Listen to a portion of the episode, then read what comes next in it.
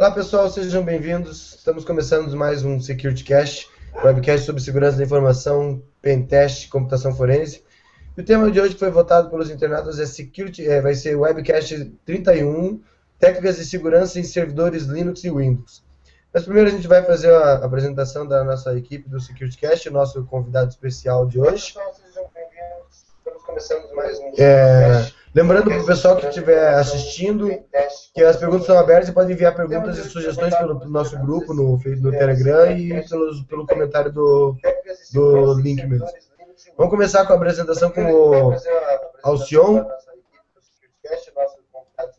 Olá pessoal, meu nome é Alcion Júnior, sou consultor de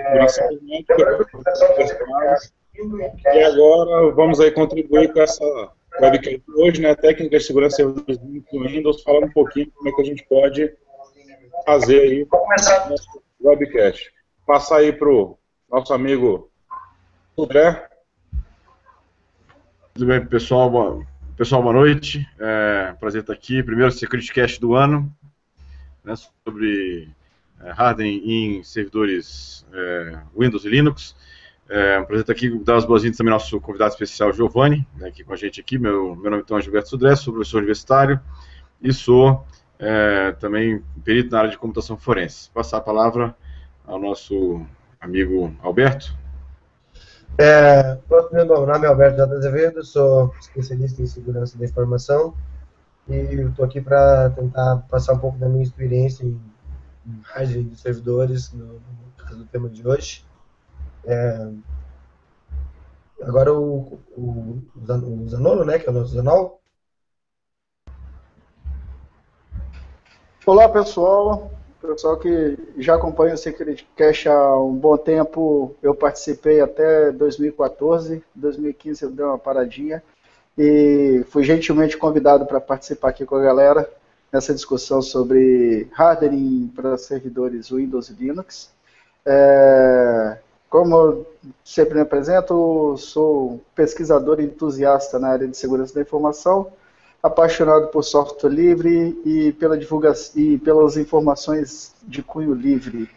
E vamos que vamos começar o nosso webcast. Vamos lá, o senhor, manda ver. Bom, pessoal, primeiro eu acho que gostaria de agradecer a participação do Zanol aí, retornando ao webcast como convidado especial. Falando logo que já tá, as portas estão sempre abertas, viu, Zanol? Se você quiser participar aí com a gente, é sempre um prazer participar, ter sua presença, né? Bom, faço. É nóis, é nóis. Beleza. O Azevedo vai fazer a introdução do assunto, então, vai passar para a gente aí algumas coisas básicas sobre o assunto sobre a questão de algumas de seguranças básicas e a gente vai introduzir um assunto bem como a gente sempre faz aí. Vamos lá, Zevedo? Vamos lá. Bom, gente, o nosso tema de hoje é segurança de servidores Linux e Windows.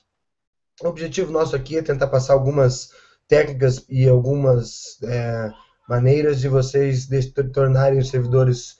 Vamos tentar cobrir os dois lados, né, os dois mundos, o Linux e o Windows, porque, assim, a instalação padrão de um servidor não é uma instalação segura. Ela, ela já tem um nível de segurança implementado pelo fabricante, mas você, existem, existem N procedimentos que você pode e deve é, executar no servidor para tornar ele mais seguro. Então, assim, a gente vai começar a tentar debater, até vou passar algumas, começar a jogar algumas das minhas ideias antes aqui, mas eu não quero, não, não, não quero, não quero deixar de, de lembrar que vocês, a gente, o Security Cache é uma é, uma, é um webcast participativo, então a gente aguarda as perguntas e sugestões de vocês. Para quem está no nosso, no, nosso, no nosso grupo no Telegram, é o canal mais fácil da gente falar, porque a gente consegue ver as perguntas na hora aqui, mas à medida do possível a gente também responde as perguntas que tiverem nos comentários lá no YouTube ou na, na nos comentários para quem está assistindo via link do Hangout. Bom, começando a falar dessa parte de hardware de servidores, eu particularmente digo que o hardening começa na instalação. Então, por exemplo, quando eu vou falar a, a respeito de hardening para ser, quando se fala em termos de hardening para servidores Linux, é, você tem que pegar, se você fizer a instalação com, a, com separado com o barra ali, só com raiz e com o swap, você já está fazendo a instalação errada, entendeu? Para você fazer a instalação no servidor, uma das coisas que você tem que fazer é separar e fatiar essa instalação especificamente para que, que você vai usar cada partição. Então, numa instalação dentro de um servidor, você tem que criar pelo menos o barra boot, o barra, o swap, o barra home, para separar caso vá ter algum acesso e tal, um barra var, e o barra var pode se dividir em barra var e barra log, e às vezes barra mais alguma coisa, a depender do servidor, entendeu? E um barra user.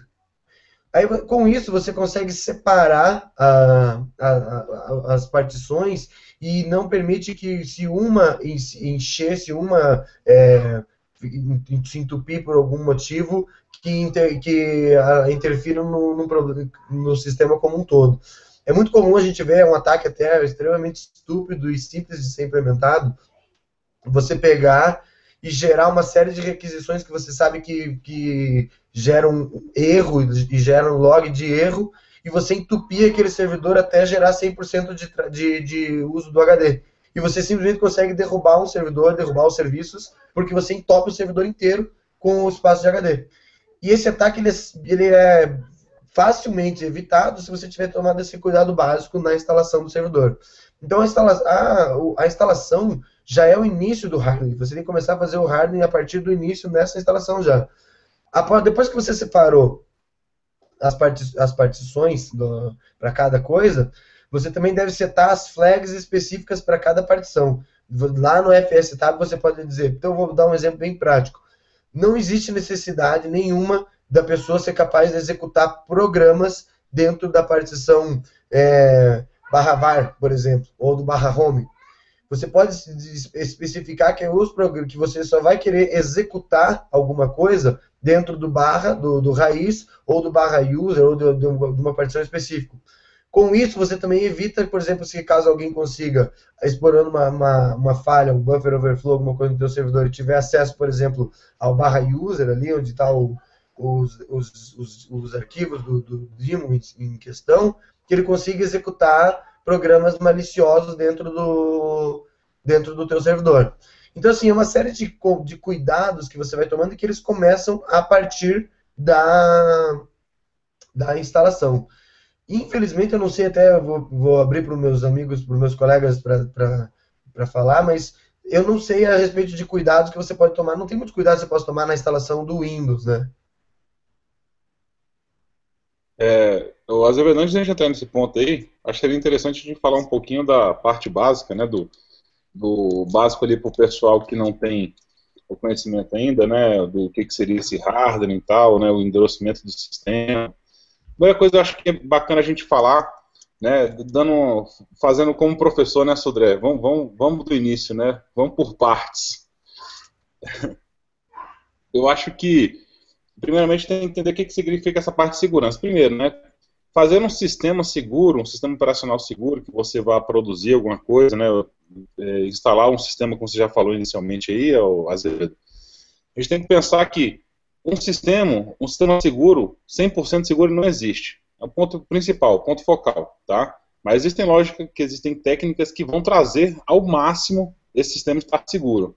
Então, se a gente falar que o sistema é 100% seguro, primeiro, ele não foi projetado por uma pessoa, né? Não foi projetado por uma criatura, um, um homem. Um ET. Uma, é, um ET. É, deve, então, ele tem que estar praticamente desligado, né? Se o sistema 100% seguro, ele vai ter que estar desligado a tomada. E se tiver desligado, até uma brincadeira que a gente já fez aqui com, da outra vez no Security Cache, ele vai ter que estar o quê? Invólucro num, num cofre, né? Num, com parede de chumbo, fechado com cimento e jogar ele no Oceano Atlântico, né? No meio do Oceano Atlântico, sem saber onde é que é, e a brincadeira até do Zonal foi a seguinte, né? Ainda vamos ter que matar quem sabe disso aí, para ter certeza que aquela informação está realmente segura. E mesmo assim, a gente não vai ter certeza se ela está segura, que alguém pode estar passando ali, descobrir aquele negócio de cimento e querer procurar, querer saber o que é e descobrir o que está ali dentro.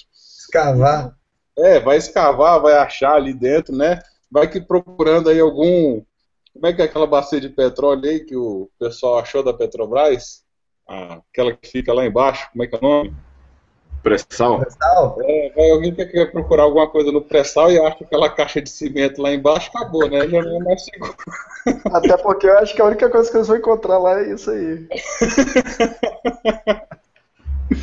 então, assim, qual que é a ideia do hardening, né? Hardening, então, nada mais é o quê? Que você pegar o seu sistema e mapear. Mapear o quê? Ameaças, atenuar o risco, né? mitigar esse risco e a execução de atividades que são corretivas. A gente falou de alguns tipos de, de vai falar de algumas técnicas aí que a gente pode executar, mas o principal objetivo então é pegar esse sistema e o ambiente para enfrentar determinados tipos de ataque ou tentativa de violação desses protocolos de segurança que são executados pelo sistema. Não tem muito para onde sair. E esses tipos de hardware que a gente comenta são o seguinte, né, tem aquele hardware de sistema, que você vai pegar o sistema operacional e vai fechar, tem um hardware de serviço, são os serviços que esse sistema operacional está prestando, junto com outros softwares, né, ou até sistemas também, e o hardware de processos que são executados para alguma coisa. É, como eu comentei, a gente tem que pensar sempre nesses três fatores iniciais, que é segurança, a flexibilidade e o risco. Tá? Esses três fatores, segurança, flexibilidade e risco, eles têm que ser sempre pensados, pensando o quê? No bem também do usuário. Não adianta nada eu pegar essa informação que eu dei o exemplo inicial, eu jogar lá no fundo do mar, mas eu já estou quebrando um pilar segurança, da segurança da informação, que está baseado em cima da 27 mil, né? 27 mil, para ser mais exato. Qual que é? É a disponibilidade aquela informação já não está mais disponível. Então, já quebrei um pilar de segurança da informação, significa que aquela segurança da informação já não está mais conceitual.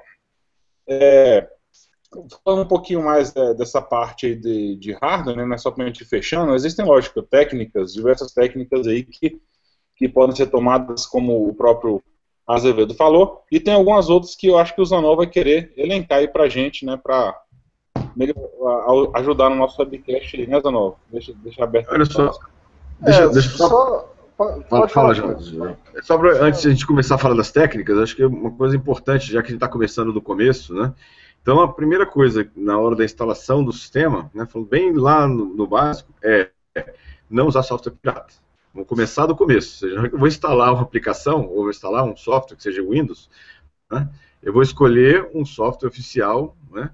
De uma fonte oficial, porque se eu uso software pirata, pode ser, pode já vir já zoado o negócio já da, desde o começo. Então, ou seja, primeira situação, vou escolher um software oficial, vou instalar lá no meu é, servidor, lá no, no hardware, o, software oficial, que seja o Windows, se for Linux, ou, aí não tem problema, porque o Linux, mas pelo menos o Linux ter sido obtido de uma fonte também correta, do site oficial lá do, da distribuição que você está usando, qualquer, qualquer uma que seja ela, né, ou se for o, Linux, Windows, uma, comprado, né, um, um, software realmente oficial. E aí, uma vez instalado o software é, oficial lá no seu servidor, a outra alternativa, outra sequência disso aí é, obviamente, as atualizações. Manter atualizações tanto do sistema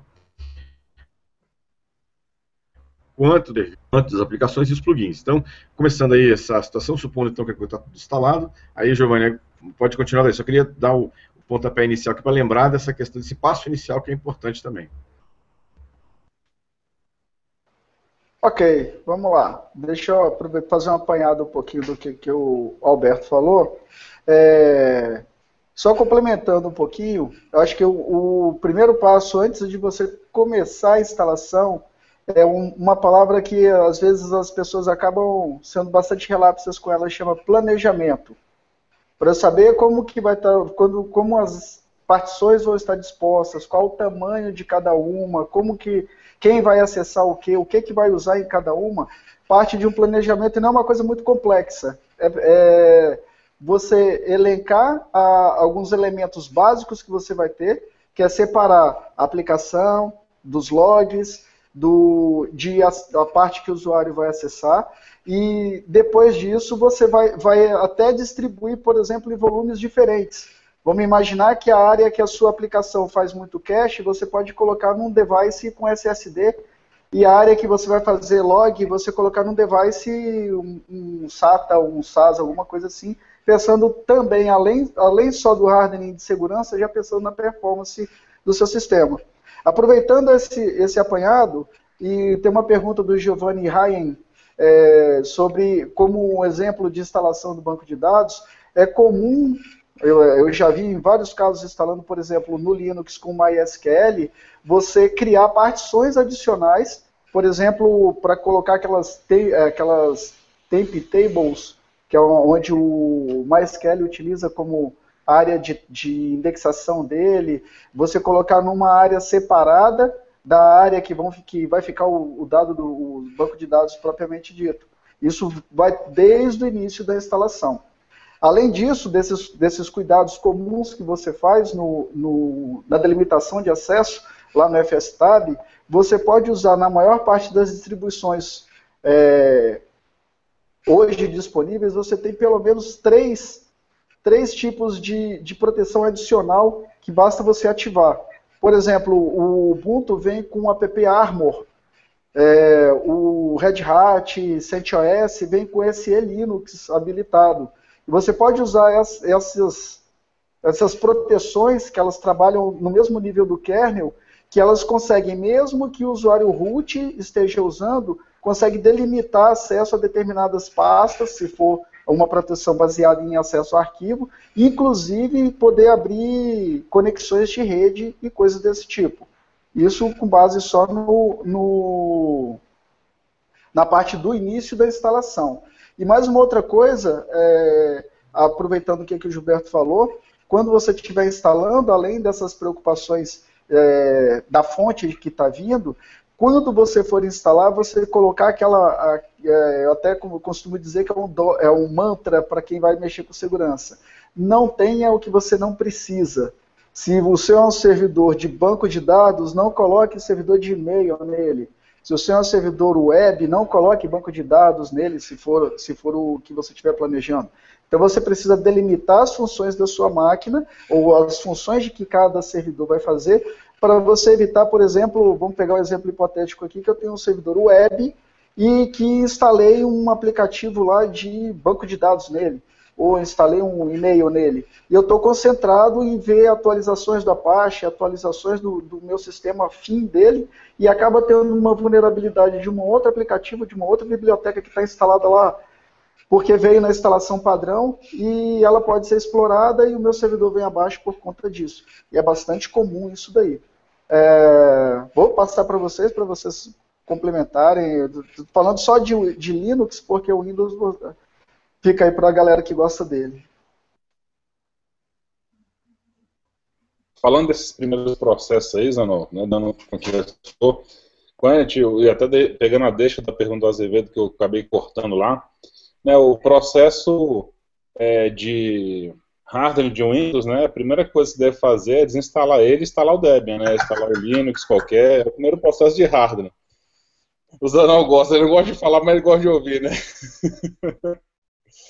Então, assim, brincadeiras à parte, eu acho que é sempre importante a gente entender. Faz, temos brincadeiras com Windows, lógico, a gente sabe que realmente tem muita vulnerabilidade no Windows para se colocar um servidor desse no ar. Além de conhecer bastante o sistema, ver como é que você vai disponibilizar o serviço, é importante também você pensar né, no, nas vulnerabilidades que ele tem. Não só ele, a gente fala geralmente de Linux e Windows aqui, mas tem que pensar que hoje tem, tem diversos sistemas aí que utilizam servidor Apple também, é uma coisa que fica esquecida, né? Os Macs aí estão dominando grande parte do mercado, quase 0,002% do mercado, mas trazem vulnerabilidade, trazem problemas também, isso que a gente tem que pensar, né? Uma coisa que, que é interessante. Mas, é, falando um pouquinho mais dessa parte de hardware, uma coisa interessante, quando a gente está disponibilizando qualquer tipo de serviço no servidor, a gente tem que pensar que a questão de só pensar em vulnerabilidade, né? Tem, a gente sabe que tem várias vulnerabilidades, né? Aquelas que são severas, as altas, médias, baixas e tem as informacionais, que de vez em quando o pessoal esquece um pouquinho delas. Acha assim, ah, vulnerabilidade informacional, né? o que, que significa nesse ponto aí de um, vulnerabilidade informacional do sistema? Nada mais é que uma vulnerabilidade que ela vai trazer informações sobre aquele sistema ou serviço que roda nele. Então, por exemplo, você tem lá um, um Apache, né, que foi dado exemplo rodando nele, você deixa aqueles ecos lá do, nos bets dele quando alguém chega lá e pergunta na porta, né, oh, quem que está nessa porta aí rodando essa porta 80? Aí o cara fala, não, sou eu, Apache 2.2.1 RC3, né? Aí o cara vai falar assim, pô, beleza, agora eu vou, vou vai facilitar minha vida para buscar uma vulnerabilidade que tem nesse servidor.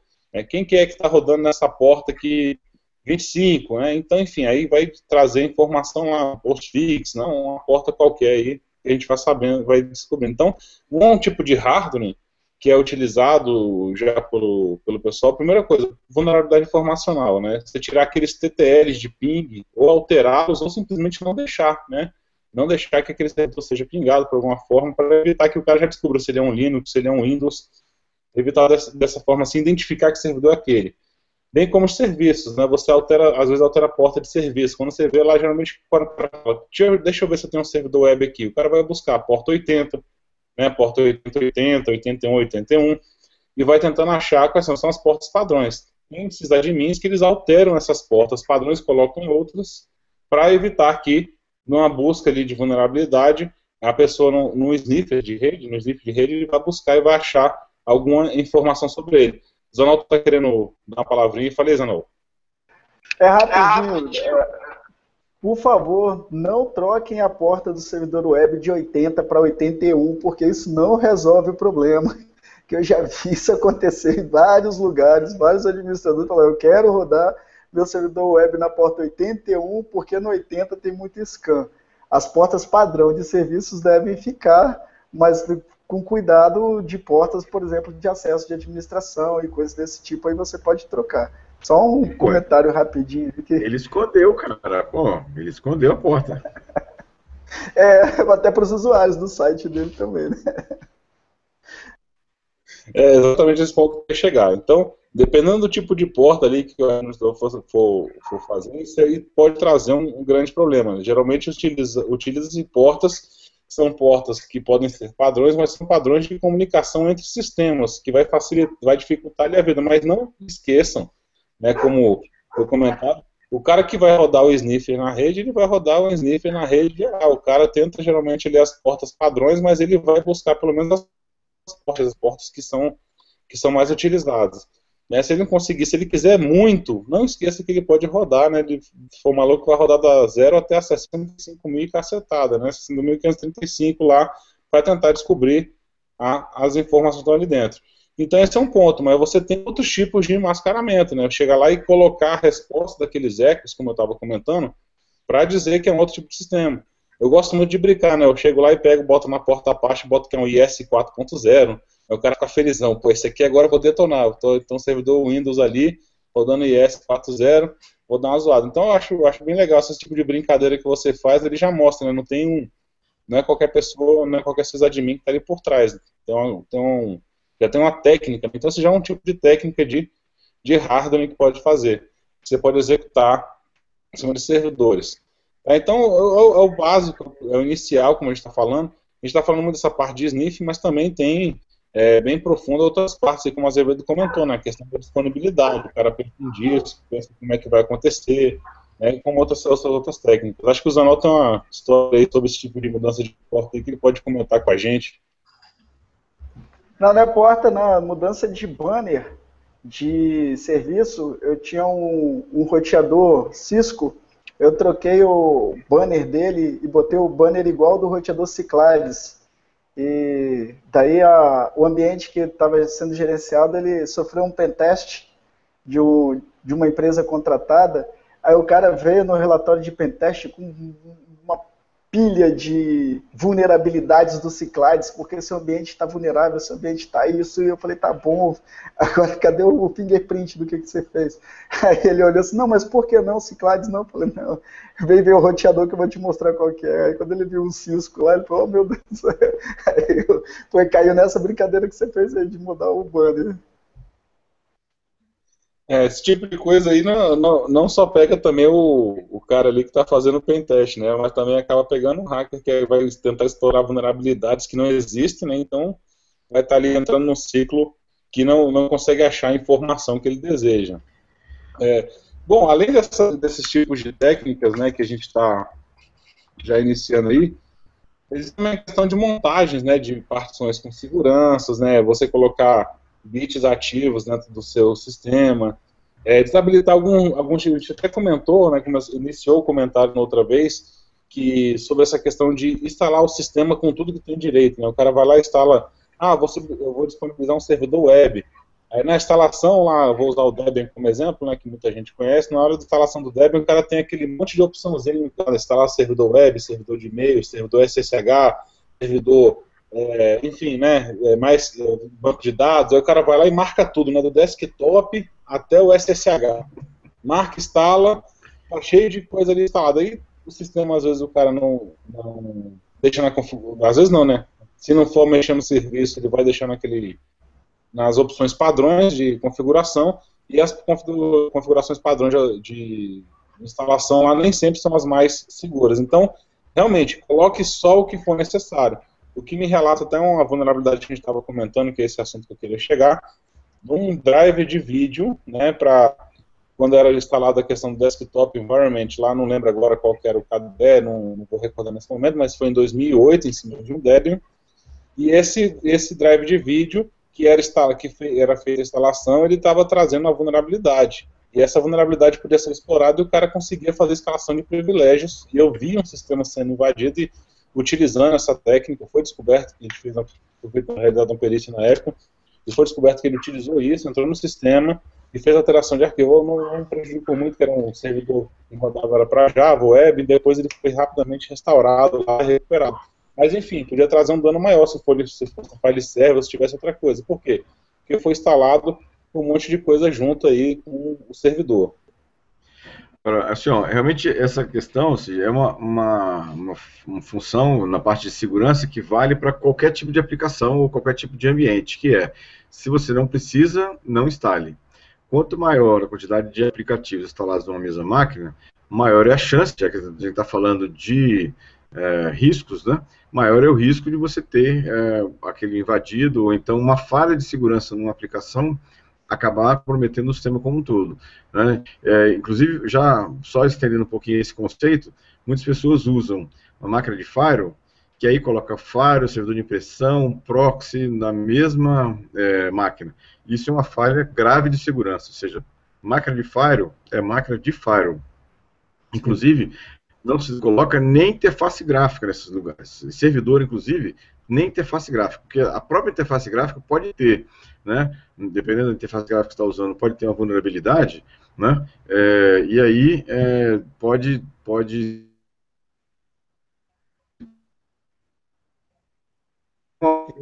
uma entrada, uma porta de entrada.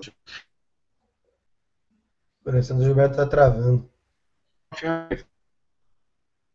Isso é seguro. Você não precisa Oh, a questão do Gilberto não está muito legal, ele está usando. Ah, falhou? Voltou? Tá, deu, falhou tudo que você falou nos últimos. Ó, caiu. É... Mas continuando, vou, vou, vou pegar é, mesmo do. Eu estou no hotel aqui. É, o, o servidor ele tem que. A, a segurança tem, sempre tem um, um approach minimalista. Se você não precisa, você não instala. Se você não precisa do serviço, você não starta ele. De preferência, até nem instala. E é, é, essa é outra questão que também sempre me chamaram de chato, mas é um fato. Servidor não tem motivo nenhum para ter interface gráfica. Nenhum, absolutamente nenhum. E você tem, a, a, acaba herdando, quando você bota interface gráfica, várias falhas que são inerentes ali ao processo. E, e, é bem isso, é uma coisa também, isso faz muitos anos que eu digo também. Fire é uma caixa preta, não tem, você não tem que instalar, você tem que instalar um mínimo de serviço, tem que ter serviço praticamente nenhum. Eu já vi Fire com DNS, com com DHCP, com Java 4, assim, não, não, não existe necessidade de estar instalado num firewall. Na verdade, num firewall, que aí a gente desce mais, aperta mais o cinto e restringe ainda mais o, qualquer coisa que tenha instalado ali no, no, nessa máquina. Eu, particularmente, a não ser que seja numa empresa muito pequena, em que não, que não tenha estrutura para isso, nem mesmo o proxy eu gosto de misturar com firewall. Eu gosto de deixar o proxy em uma máquina separada do firewall, deixar o firewall para ser somente e exclusivamente um filtro de pacotes. Não misturo firewall com, com proxy, não misturo firewall com mesmo com IDS, eu prefiro deixar o IDS numa máquina separada, o proxy em outra máquina e o firewall ser somente, somente, única e exclusivamente a função dele é só essa, é filtrar pacote. E porque quando você é, usa esse approach minimalista, a tua chance de ter problemas é menor a tua, o teu, a tua preocupação com updates vai se restringir, você sabe que tem menos pacotes nas máquinas, então a chance de você ter algum problema, de, de surgir uma vulnerabilidade ali é muito menor. Inclusive as vulnerabilidades zero day que você não que você vai ter que mitigar elas assim que elas aparecerem. Outra coisa que a gente acabou falando e não, não terminou depois, quando, depois, quando você termina, depois terminou a instalação, uma coisa importante, as pessoas dificilmente revisam isso, é revisar os, os arquivos executáveis que tiver 7UID e 7GID, eliminar todos eles se possível, ou se não for possível eliminar todos, pelo menos eliminar quase todos. Você, restringir, você re, revisar também as configurações padrão de permissão dos diretórios, para não ter nenhum diretório chmode 777 lá no meio, que tem uma porrada de, de, de, instala, de instalações, de, de, de, serviços que vão lá, instalam o negócio e criam lá uma porra de um diretório Word Writable lá no meio do teu, do, do teu servidor e você nem sabe. Então você ter scripts que vão checar ali para ver se você tem um, um uma, um, um, executável que seja 7UID, se esteja um, um, executável que seja 7GID, e dentro do possível, você eliminar tudo que for possível disso, é uma excelente é, é, método de você reduzir o, a, a, o teus, os teus problemas que você tem num, num servidor. E a mesma coisa vale para você procurar e reduzir ao máximo o nível de permissão de acesso da, das, dos diretórios e dos arquivos que você tiver ali. Alguém quer dar uma, uma complementada sobre isso? Deixa eu complementar. Além dessas ações, é, pode utilizar algumas ferramentas de host IDS ou até usar é, estratégias simples, que é gerar o checksum de todos os arquivos, principalmente os executáveis, depois da sua máquina configurada, as configurações e, os, e o checksum dos arquivos binários que tem na sua máquina, porque se por algum acaso a sua máquina for comprometida de alguma forma, você consegue rastrear qual foi a amplitude do comprometimento, comparando o checksum do que você tem do que o, o, o que você tinha no, no pós-instalação. Lembrando que a cada atualização você precisa renovar essa sua lista de checksums. É, algumas ferramentas de DS já fazem isso para você, geram alertas, geram relatórios disso daí. São, são estratégias boas para você, primeiro, é, manter o seu sistema mais seguro, pela perspectiva minimalista que, que o, o Alberto falou para gente, e também para você poder responder rápido e responder com consciência se você tiver algum incidente relacionado a esse servidor. Porque se a gente pensar, é, não existe servidor mais seguro ou servidor menos seguro, porque vulnerabilidades vão existir em todos os sistemas, não tem Linux, Windows, é, Mac OS X que, que vai ser infalível. O que, vai, o que vai fazer é você construir uma estrutura que seja bem mais robusta do que um, um sistema mais comum. Que daí você vai por aquelas, aquelas situações em por que você vai receber um, um, ataque. Ah, eu vou receber um ataque porque é o custo da oportunidade. Estou com um troço vulnerável lá e vem um worm, um scan, um script kid que vem e pega minha máquina porque eu estou com default. Ou eu vou ter é, posso sofrer um ataque porque o meu negócio é alvo de um ataque. Sei lá, meu negócio, o negócio que o meu servidor roda manipula muitos cartões de crédito e acaba sendo alvo de de bunkers para poder roubar esses dados que eu tenho. Então tem muito interesse, mas eu preciso também ter estrutura para poder conseguir responder bem para isso. Então vai desde a minha estratégia de instalação até a estratégia de uso da máquina. Dependendo do que você vai usar, você pode até ampliar um pouquinho e usar algumas ferramentas de deploy de configuração. Porque se alguma configuração for alterada no, no seu sistema, ela pode retornar. Por exemplo, o Puppet que o, o Google usa muito o Puppet para orquestrar uhum. os servidores, ou o Chef também, que é uma outra ferramenta de, de orquestração de configuração, são estratégias boas, mas está mais voltado para a arquitetura do que para o hardening do seu servidor propriamente dito. Então eu quero fugir muito do, do assunto não. Só aproveitando que eu já estou falando, pegar uma pergunta que está lá também, acho que é da mesma pessoa que tinha feito, do Giovanni, meu Giovanni Rain, é, aquelas funções que eu tinha comentado anteriormente, o SE Linux ou o app Armor, são implementações no nível de kernel para funcionamento da sua máquina. Se for um servidor web, por exemplo, ele perguntou quais tipos de hardening mais utilizados em níveis existentes, por exemplo, web, um tipo de hardening em nível de kernel, você vai, vai atuar basicamente em, em três fontes, em três fronteiras. A primeira fronteira no nível de kernel, com esse Linux, ou com app Armor, ou com GR Security, ou qualquer coisa que, que consiga te dar é, essa separação de níveis, é, levando, tendo consciência que eles não são infalíveis também, que o Windows também tem e também não é infalível. É, depois você vai ter é, hardening do ponto de vista do próprio sistema operacional, que é o que eu e o Alberto estamos comentando é, mais ou menos por aí. E depois você ainda vai ter hardening sob a perspectiva do seu servidor web. Então, a Apache vai ter configurações lá de você limitar é, módulos que você vai carregar com ele, que você vai limitar acesso que o seu, o seu Apache vai ter dentro da árvore da sua aplicação. Então, ele pode não gravar em determinados lugares, pode gravar, mas isso, como a gente já tinha comentado é, um, uma oportunidade anterior, é, vai do planejamento da sua aplicação. Não adianta você chegar e pegar uma receita de bolo que você vai encontrar se você pegar hardware em Linux. O Sans Institute, sans.org, tem um checklist lá para você com um monte de ação que você pode fazer. Mas não dá para você sair aplicando todas essas ações, porque você pode descontinuar uma necessidade que a sua aplicação tem. Então, a gestão de segurança da informação vai em análise e avaliação do risco e a mitigação desse risco que você vai ter. Mais ou menos por esse lado aí. Se eu falei abobrinha aí, galera, corrija aí, por favor. Ah, inclusive, eu quero até pegar o teu gancho aí, que você falou do, de checksum, falou de sistemas, né, de é, e tal. E eu lembrei agora, cara, de um sistema que é muito bacana, né, do OnSIM, vocês vão saber que é o Volt. Eu utilizo bastante ele, implementei ele já em, em algumas redes aí, eu vou falar para vocês. Ele é um sistema completão, ele tem um monte de ferramenta integrada, bem como verificador de, a, a, de available, né, que no caso é o Nagios, que ele vai verificar se o servidor está disponível ou não, ele vai fazer uma análise ali para você.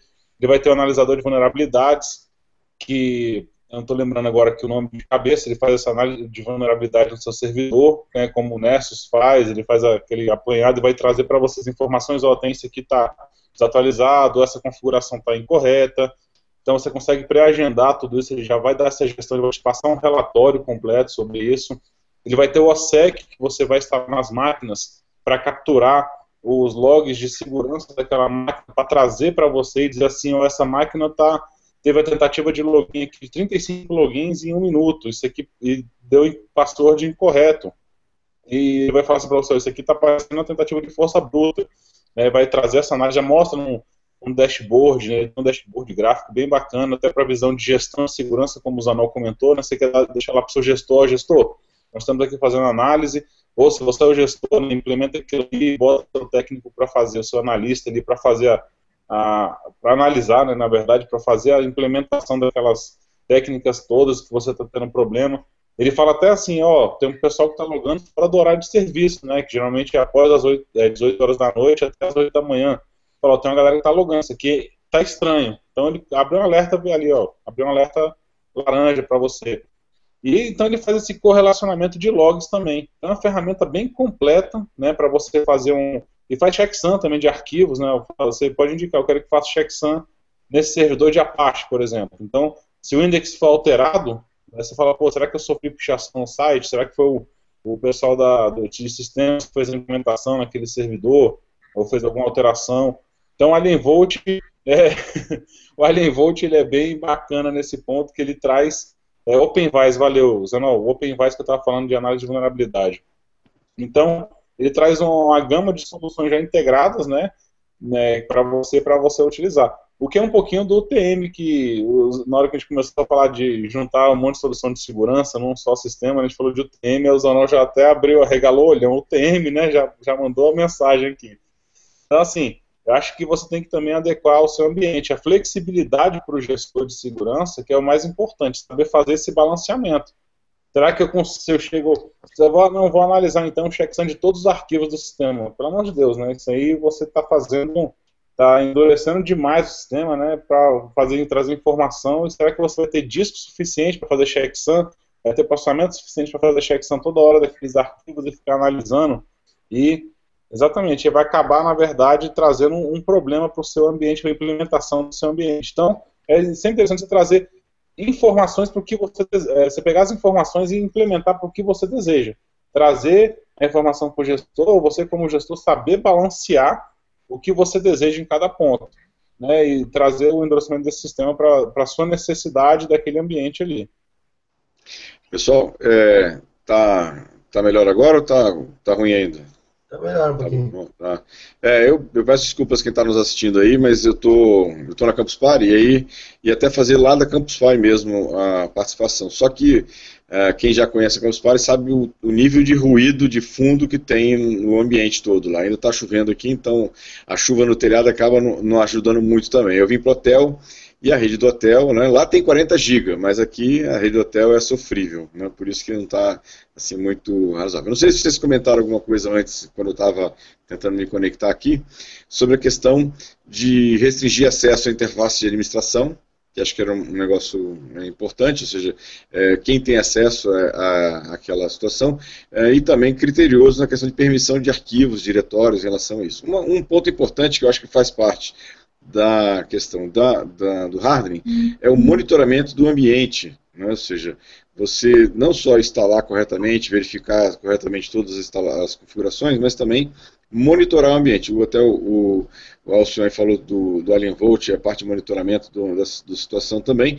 Então, monitoramento também é uma questão importante, definir que eventos monitorar, é, os logs, né? ou seja, o que, que vai ser logado é, e aonde vai ser armazenado, principalmente onde vai ser armazenado é uma questão importante também, porque é, se o, o, atacante tem acesso aos logs, você perdeu o, a, a, referência e até a, a, confiança no seu log. Então, verificar onde está armazenado e também é, verificar uh, que alarmes você vai setar para poder de eventos. Aqui eventos você quer que seja monitorado para te avisar caso tenha algum problema. Também faz parte do hardening isso aí. Então é uma questão importante. E, obviamente, ficar de olho nos boletins dos fornecedores, tanto do seu sistema operacional, dos aplicativos e da parte de hardware, sobre vulnerabilidades. Tem várias ferramentas locais que, onde são publicadas vulnerabilidades, e é bom você ficar esperto, porque também os atacantes também ficam de olho nessa situação. Então, é bom que você haja antes deles, né, uh, corrigindo as brechas em relação a isso. Algumas questões aí que eu lembrei de, de complementar aí. Teve um ponto que o Zanol passou ali por cima que eu acho que talvez seja bem um ponto central. Da, eu acho que talvez tudo que tem que fazer no, no servidor, eu acho que talvez seja o mais importante, que é a implementação dessas ferramentas em cima do Linux. Depois que você instalou ele, está tudo configuradinho, bonitinho. A, a, o hardening do, do, do, Linux com a instalação de um app armor, de um, de um SE Linux, de um GR Security, ele é imprescindível. Porque assim, eles vão implementar, vão, vão mudar o, o Discretionary Access Control, que é o DAC do padrão do Linux, para Mac, que é o Mandatory Access Control, que por sinal, verdade seja dita, já existe por padrão no Windows, no mundo Windows, e vai implementar uma, um controle de processos que eu acho, eu, é, talvez a parte mais bonita do SE Linux é isso. É essa, esse controle de processo do que cada processo está fazendo, o que ele pode fazer. Porque você às vezes consegue pegar alguns zero day ataques de algumas vulnerabilidades zero day somente com isso. Porque não importa qual seja a vulnerabilidade que seja, esteja sendo explorada, ele está monitorando o que, que o processo está fazendo. A partir do momento que aquele processo está fazendo uma coisa que ele não deveria estar fazendo, ele está acessando mais memória do que ele deveria estar acessando, está fazendo, portanto, de forma anormal, o próprio SE Linux grampeia ele.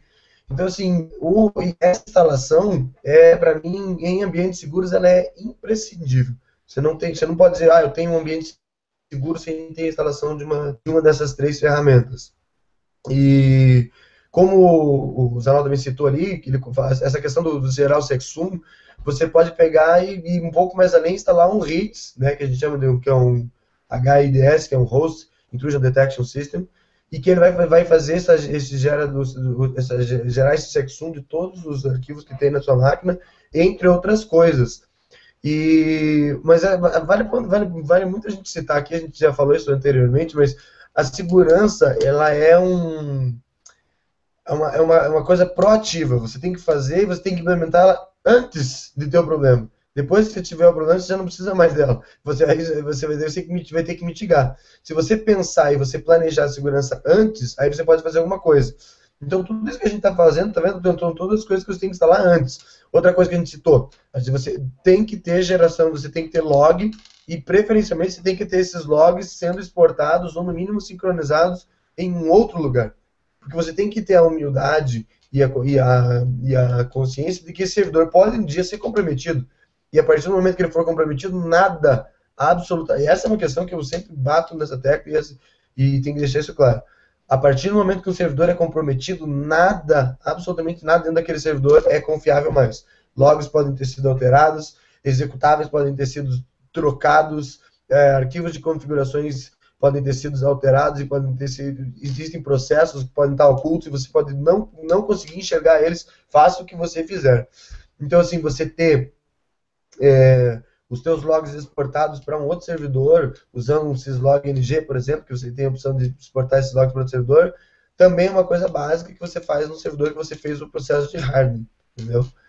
Ó, oh, Azevedo, só te cortando rapidinho aqui, é, teve uma pergunta de um amigo nosso aqui, João Vitor, né, falando um pouquinho, já que a gente está falando de que o profissional faz tal, eu falo assim, quais são os certificados Linux mais importantes, ou de segurança no caso, né, para os profissionais de TI que querem trabalhar com servidores, redes e segurança. Então ele faz esse questionamento, é bom é, para a gente estar tá, tá no mercado, para a gente indicar algumas coisas para ele, a quem quer seguir essas três áreas, né? No caso, ele quer buscar, eu acho que o conhecimento dele que ele quer buscar é na parte de servidores, redes e segurança fazendo o que ele possa fazer. Deu para entender, ou Zanol? O que, qual foi a pergunta? Quais são, vou repetir aqui, tá? Quais são os certificados Linux né, de segurança mais importantes para os profissionais de TI que querem trabalhar com esse tipo de servidores ah, tá. e segurança, no caso? É, ela tá. É uma pergunta que ela tá, tá, fora do nosso tema que a gente está falando aqui, mas respondendo rapidamente assim, de cabeça, que eu diria que a pessoa são os certificados mais famosos, o cara pode conseguir um CEH, que é um Certified Ethical Hacker, é um, é um certificado extremamente respeitado, você tem que ser, com, perdão da palavra, tem que ser pintudo para ter, não é qualquer mané que tem. CISP, que também é um outro, que é um, um outro certificado que é de, separa meninos de homens. E não sei, tem outras opções, tem o Security Plus, que dá, dá, também que é um certificado respeitável. É, aqui, localmente no Brasil, não sei, não sei dizer exatamente. Bom, não pode esquecer de citar também, a gente pode citar o LEPIC, nível 3, que daí o cara pode pegar a especialização em segurança, que também é um certificado que o cara pode ter, que é, ganha um certo respeito. Não, beleza, eu quis só elencar essa, pergunta aí, porque ele tinha já perguntado há algum tempo, né, e o, te o tempo nosso já está daqui a pouco está se esgotando, eu queria deixar passar. Né, e voltando ao, ao tema, então, outra pergunta, é, se, existe, é, é, se existe alguma possibilidade de impacto em uma aplicação web, no, por exemplo, no e-commerce, quando se é aplicado, por exemplo, quando se fala de hardware, IDS e monitoramentos, né? Essa pergunta aqui é o do Giovanni Henke, já tinha feito mais duas perguntas para a gente, eu posso falar para ele o seguinte, nesse ponto aí. Quando a gente fala dessa parte de o que, que, pode, que, que pode ser impactado, pode haver um impacto inicial em cima da sua aplicação, né? Então, quando a gente fala de hardware, né, você tem que saber até onde você vai fazer esse tipo de hardware, até onde você vai explorar esse hardware, para evitar que isso impacte diretamente na aplicação, no serviço que você está entregando para o seu usuário. O IDS é, é, importante, por quê? Porque tem que pensar na detecção de intrusão, né, o IPS, IDS, para evitar que ocorra, né, que as tentativas sejam detectadas, que as sejam bloqueadas em tempo real.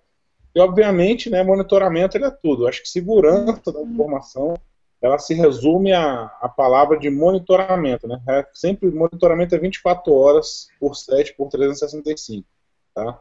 Então você tem que estar ali todo dia 24 horas por 7 tendo uma equipe monitorando se essa aplicação. Agora você vai ter que fazer o balanço. Será que esse e-commerce que você tem é de, de grande importância, roda muito dinheiro? Que tipo de investimento que você vai aplicar? Né? Quando, quando, você pensa nisso, você tem que focar nesse tipo de visão. É, assim, Deixa eu só, é bom...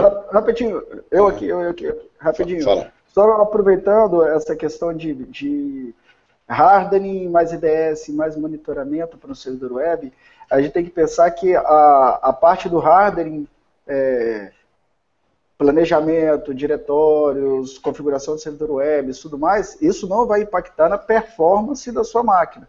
Provavelmente ela vai melhorar a performance por estar precavendo, por exemplo, igual o Alberto falou, de encher o log e a máquina parar porque encheu o log. Ou de você distribuir áreas de cache de áreas de log em discos de velocidades diferentes, você provavelmente vai ter um impacto na performance, mas um impacto benéfico na performance. Com relação a rodar IDS, já network IDS, ou coisas desse tipo, no seu servidor web, você já está fugindo uma dica que o Gilberto deu. É, não bote tudo no mesmo lugar, não bote todos os ovos na mesma cesta. Você vai ter uma estrutura de IDS rodando por fora, uma estrutura de monitoramento rodando em outro servidor que não é o seu servidor de aplicação.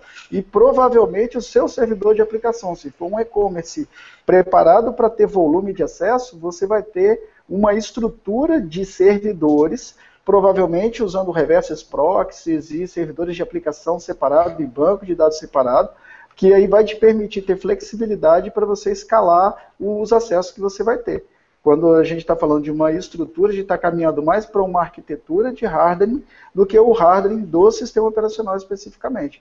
Então, ele pode, talvez confunda de falar, ah, então vou sair instalando esses troços todo no meu servidor web, aí você vai cair num, num, numa crítica que eu faço, não, ah, vou ter que fazer, né? A crítica que eu faço para um determinado sistema operacional é que para ele funcionar você tem que instalar é, antivírus, anti-spam, anti-isso, anti-aquilo, anti-aquilo outro, e você ocupa 20% de CPU do seu, da sua máquina para ela pra trabalhar. Aí você descobre que o seu PC rapidaço começou a ficar lento por, de tanta coisa que você precisou instalar. Não vou falar com a sistema operacional aí, não. Não, não tá bom, tá bom. Se precisa, né? Ah. É... Então, só voltando aqui, o, sobre essa questão de também é, de e-commerce, muitas pessoas usam e-commerce baseados em, em CMS. Né? Isso também é um problema, que muitas vezes o CMS de vez em quando brota aí no chão aí algumas vulnerabilidades conhecidas é, de CMS é, do mercado, tem que ficar de olho em relação a isso também, porque isso pode, pode gerar uma grande brecha de segurança e você tem que ficar de olho nisso. Diga, Giovanni. Tem uma novinha aí pro, de XSS, de Cross-Site Scripts para o é, Magento.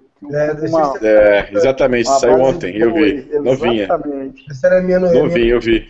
Foi a notícia que eu deixei separado para hoje, não é para contar, não vou estragar o Ah, então tá bom. Desculpa. Fala do, da, da, semana passada do Mac SX lá. ah, mas é, é verdade em relação a isso. É, eu, assim, é uma coisa que está limite né, é, da questão de hardening, hardening, mas, por exemplo, uma coisa que é, é, não é exatamente hardening, mas também ajuda bastante, é a questão de backup. As pessoas esquecem de backup, de fazer backup. Né? E backup, backup regular. Né? E backup é aquele negócio que você faz a cópia, põe na gaveta lá e nunca mais volta. Na verdade, backup você tem que ter, fazer backup regular e fazer os testes regulares de backup para ter certeza que está funcionando, porque assim, descobrir que não está funcionando, só que você precisou daquela, de voltar aquela, aquele arquivo específico, aí já foi, aí não tem mais salvação. Ou seja, fazer backup é uma coisa importante, mas também né, testar, ter uma, uma, rotina de teste de backup também é importante. Não é exatamente de hardware, mas ele ajuda muito caso você tenha algum problema de invasão, né, está muito comum hoje em dia os, os ransomwares, né, e a, a salvação para o ransomware tem uma, que é backup. Então, se você não tem backup, dançou. Então, essa é uma questão importante também para isso. Pegue o seu banquinho e saia de mansinho. o ransomware é um, é um, realmente é um problema complicadíssimo né, nos dias de hoje. Né? E só comentando, a gente teve um webcast sobre isso, falando um pouquinho. Eu ia comentar, vou comentar com uma notícia depois sobre o Tesla Crypt aí, que está aterrorizando geral, né, por mais tarde aí no, no finalzinho. Mas é verdade, acho que o nosso tempo já está acabando, hein, cara? Podia. É, já, já estouramos o tempo, inclusive. Estouramos, né? Bom, galera, então vamos pegar, cada um vai, vai é, fazer o highlight aí da, da notícia que o mais importante da semana. Eu vou começar aqui. A notícia que eu achei que foi talvez mais significativa essa semana foi esse bug que eles a gente comentou agora há pouco, que é um bug no Magento que, que é, possibilita você fazer cross-site scripting, né, o XSS, em milhões, mas literalmente milhões de sites de e-commerce porque o Magento é tá, possivelmente a, a, a, plataforma mais popular de e-commerce, que é, é a, muita gente não sabe, mas o eBay é a proprietária do Magento.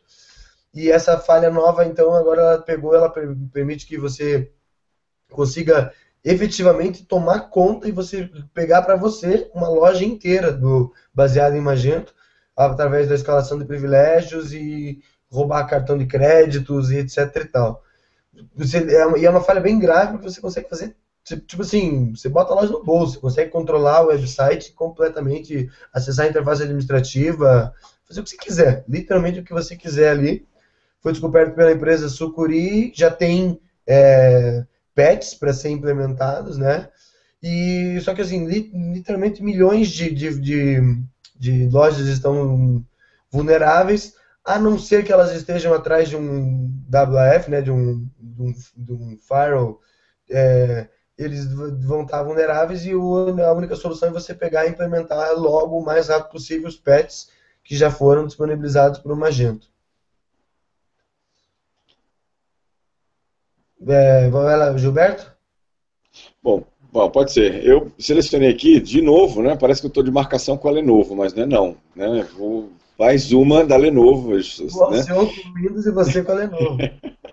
É, assim, eu já tinha falado daquele do Superfish, aquele vírus que vinha, né, adware, na verdade, que vinha instalado no, nos Lenovos. Depois falei aqui daquele, aquela chave que vinha na BIOS também, de, de assinatura digital. E agora, ontem, na verdade, bem fresquinha, saiu uma outra vulnerabilidade de um aplicativo chamado ShareIt, que veio com o Lenovo para poder troca de arquivos entre é, smartphones e, os, e o, o, notebook, né, a máquina Lenovo, e descobriram que vi, a, a senha de acesso né, de, é, com privilégios para esse aplicativo estava é, hard-coded, ou seja, estava dentro do código.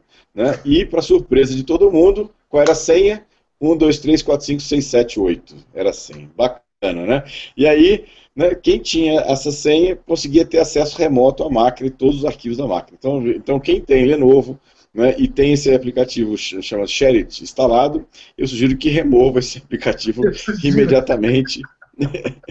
eu sugiro que remova imediatamente porque é uma brecha gigante né, a situação. Então essa foi a notícia de segurança que eu selecionei para hoje. O, o, o, notebook do advogado Lenovo deve ser por isso é. que ele está por fora ali, deve estar tá desenvolvido. Não, é Dell, é Dell. ele não apareceu hoje, está com um problema aí de agenda, aí não pôde aparecer. Segundo ele foi a agenda, mas eu estou começando a desconfiar que ele não faltou porque ele está desremovendo o aplicativo. Tá reinstalando tudo, que hackearam, porra. Roubaram tudo. Pessoal, vou passar a notícia aqui. Não sei se vocês estão acompanhando um, né, o ransomware aí, Tesla Crypt. É uma coisa que foi engraçada, eu vou explicar o porquê. Só falar um pouquinho. Tesla Crypt nada mais é um ransomware. Ransomware todo mundo sabe o que é, que é aquele vírusinho que vai lá e criptografa seus arquivos, os arquivos que foi pré-determinado pelo criador dele, né? No caso ali, geralmente é Doc, Excel, é, PST, né, aqueles arquivos que são mais é, necessários ao usuário, até como alguns de sistema, dependendo ali. Ele faz também em cima de é, Microsoft Office, né, entre outros. Eu não preciso nem falar qual é o sistema afetado, pelo amor de Deus, sem decorrência, né? Isso aí seria redundante falar qual que era. Mas, enfim, é, o mais engraçado não foi isso. Quem acompanha a evolução viu que ele lançou no dia 5 de, por volta de início de dezembro, ele lançou a versão, né, tem versão também, né, o vírus, a versão 2.1, que ele fazia a criptografia do arquivo e botava na extensão .bvv e depois veio a 2.2 que fazia .ccc. E né, em 5 de dezembro, aproximadamente início de dezembro. Em janeiro agora, né, exatamente há seis dias atrás, dia 22 de janeiro, lançou o ransomware, Tesla Crypt 3.0. E o pessoal ficou comentando, pô, foi muito rápido a evolução, né? O cara lançou menos de um mês, já está evoluindo, está tá mais rápido que a equipe de desenvolvimento da Microsoft, né? Para eliminar a vulnerabilidade.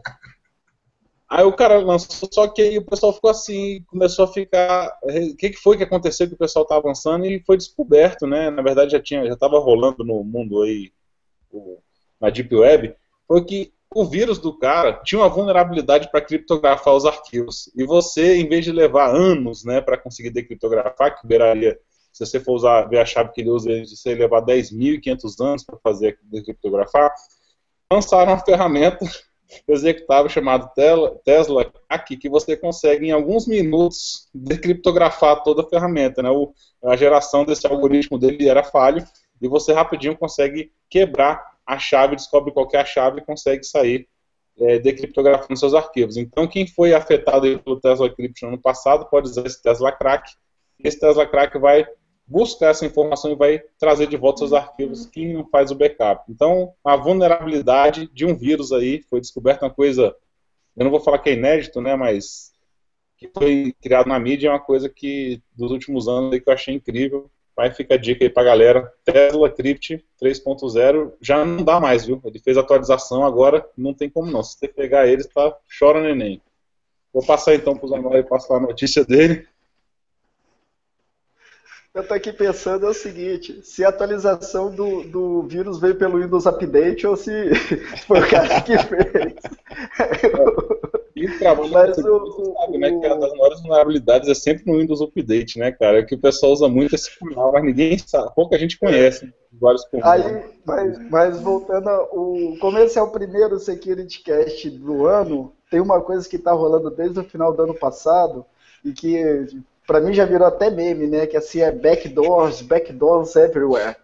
Porque foram descobertos vários backdoors e equipamentos de gestão de segurança da informação, firewalls da linha Fortinet, firewalls da linha Juniper, e aí descobriram de alguns equipamentos da Cisco e por aí vai. E o mais engraçado que tem, que é o, o a Fortinet dizer que não é falha, não é backdoor, é só um problema de gerência de senhas, é, de, perdão, de, como é que é o termo que, ele usa, que eles usam?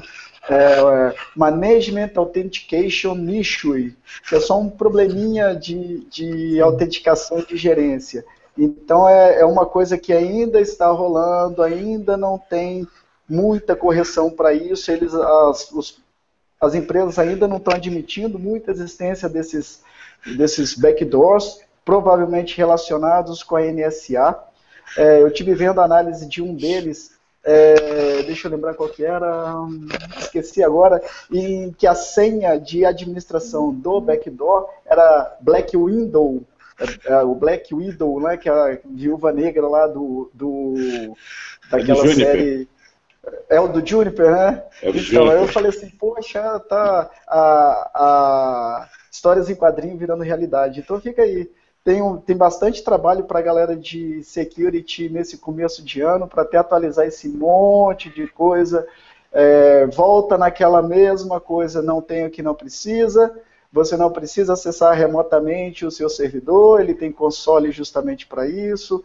Comece a restringir as regiões de acesso que podem acessar de forma privilegiada o seu ambiente, que mesmo tendo vulnerabilidade, você consegue conviver um pouquinho com ela até que tenha a correção efetiva. Mas isso aí é um assunto para outro Security Cache. Um abração a todos, gostaria de agradecer a vocês pela oportunidade de voltar a bater esse papo descontraído sobre segurança da informação. Eu me divirto muito nessa área. E um abraço a todos, um abraço a quem teve paciência de ouvir a gente até agora. Acho que já excedemos o prazo um pouquinho. E até a próxima. Até mais, galera. Bom, galera, então a gente vai para os nossos minutos finais aqui, a gente já estourou nosso tempo faz tempo. Queria agradecer para quem acompanhou o SecurityCast hoje. É sempre um prazer ter essa nossa audiência e vocês acompanhando a gente aqui. Agradecer as mensagens que o pessoal mandou, o pessoal que fez perguntas. Queria agradecer aos nossos participantes, um agradecimento especial ao nosso convidado especial, Zanol ali. É, eu vou abrir aqui o espaço para o Alcion e para o Gilberto se despedir rapidinho, que nós já estouramos nosso tempo. Legal, bem pessoal, deixa eu me despedir, obrigado aí mais uma vez quem assistiu a gente até aqui, quem está assistindo a gente offline depois, né? É, também obrigado aí pela, pela, audiência. Lembrando de curtir aí o nosso vídeo aí no YouTube também, participar dos nossos sites, dos nossos locais. Obrigado, Giovanni, por ter se disposto a falar com a gente aqui do Secret Cash. Como o Alciano falou, as portas estão abertas aqui para você, a hora que você precisar e quiser. Né, tá, à disposição aqui. Mais uma vez, pessoal, obrigado. Uma boa semana. Ah, lembrando que no, o próximo Security Cast vai ser dia 15, porque na quinzena que vem é exatamente na segunda-feira do meio do carnaval. Então, o próximo é, Security Cast vai ser na, é, no dia 15 de fevereiro. Né? Muito bem. Mais uma vez, abraço ao Sião. Poxa, eu achei que a gente ia fazer o webcast no meio do carnaval lá, pulando ao, ao som do novo hit, Metralhadora, pô. Fiquei sabendo hoje que o novo hit Metralhadora. Mas enfim, galera, agradecer o pessoal aí que está assistindo nosso vídeo. A gente deu like aí no vídeo depois, compartilhe, inscreva-se no nosso canal no YouTube para ajudar a divulgar mais a nossa, uh, os nossos programas aí com o pessoal. Agradecer a audiência de todos, do pessoal que assistiu aí, quem fez as perguntas. Tem uma pergunta que sobrou ali, vai fazer depois respondê-la via YouTube lá, deixar marcada essa resposta do Giovanni Rien. E agradecer novamente a presença do Zanol, que está aí com a gente. Volte sempre, tá? A gente vai te perturbar bastante para você voltar aí. E tentar trazer o Roberto Hughes também, né, para cá, para ver se ele dá uma palavrinha, também participa, faz uma participação especial conosco. Bom, pessoal, passar a palavra agora para o Azevedo aí para falar dos nossos canais, aquele, fazer o final do vídeo aí. Obrigado. Até a próxima. Bom, gente, lembrando que a gente agora, a partir do. Esse foi o primeiro Skillcast do ano, a gente volta a, a, trabalhar e a volta toda. A partir da semana que vem já vai ter de novo o SecurityCast News, que saiu um só, acabou não sendo mais, mas agora vai sair regularmente. E eu queria lembrar vocês que, para quem quiser acessar a gente, a gente tem a nossa página no securitycast.com.br. O nosso grupo, para quem quiser entrar no grupo no Telegram, hoje em dia nosso grupo já está com quase 350 pessoas discutindo diariamente a respeito de, dos mais diversos assuntos relacionados na área de segurança. Para quem quiser entrar nesse grupo, é só acessar no bit.ly barra securitycast, que você já vai pegar e já vai cair ali, é um convite para você entrar ali automaticamente. A nossa página no Facebook é facebook.com barra seccast. O YouTube você acessa no youtube.com barra securitycast. A gente está no iMasters, no imasters.com.br barra perfil barra SecurityCasts. E quem quiser ouvir o nosso SecurityCast como um podcast, pode baixar a gente no soundcloud.com barra SecurityCast. Como o Gilberto citou, o nosso próximo SecurityCast vai ser no dia 15 de fevereiro de 2016. E a gente se vê lá. Um grande abraço para vocês. Até a próxima. Oh.